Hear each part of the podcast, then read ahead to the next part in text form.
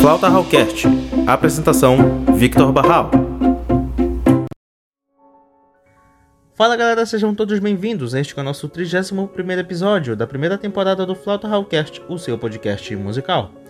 Aqui quem vos fala é o flautista Victor Barral. No episódio de hoje, darei continuidade à nossa série sobre compositores, onde dessa vez irei falar sobre o compositor Franz Liszt.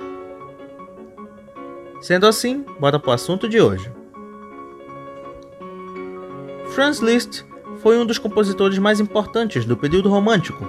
Suas composições inspiraram toda uma geração de virtuosos do teclado. A produção de Liszt para piano solo foi prodigiosa, centrada em um núcleo de mais de 100 títulos originais, onde muitos dos quais subdivididos em conjuntos de meia dúzia de peças ou mais.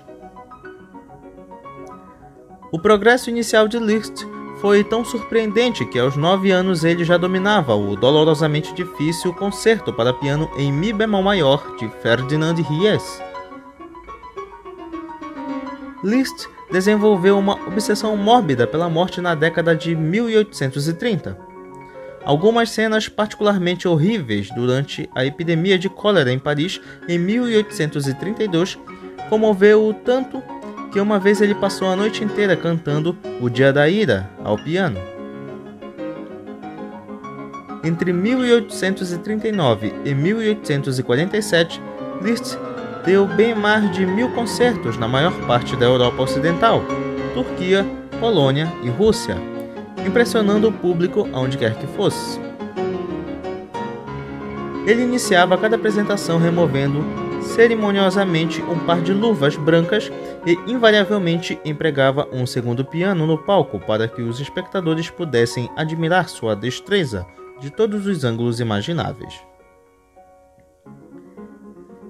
Em 1848, Liszt aceitou um cargo profissional em tempo integral em Weimar, onde ele voltou cada vez mais sua atenção para a composição.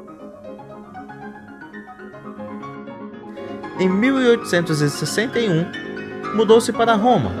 Tamanha era a devoção à igreja que o Papa Pio IX lhe conferiu o título de abade, quatro anos depois.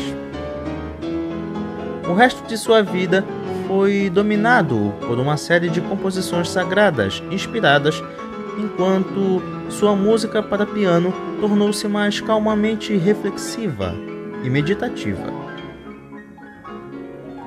Ativo até o fim, mesmo em 1886, ano de sua morte, Liszt estava em uma turnê que abraçou sua primeira visita a Londres em mais de 40 anos. Em julho de 1886, ele morreu de hidropisia, complicada por pneumonia.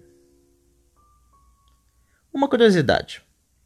Diz a lenda que Beethoven beijou Liszt na testa depois que o menino tocou para ele seu trio de piano Arquiduque, de memória, com as partes de violino e violoncelo que faltavam incorporadas à medida que ele avançava. Sendo assim, galera, esse foi mais um episódio do nosso Flauta Hallcast. Peço a vocês que sigam o nosso perfil no Instagram, arroba Siga também o meu, arroba Barralflute e compartilhe nosso podcast com seus amigos. A gente se encontra no próximo episódio. Valeu, tchau!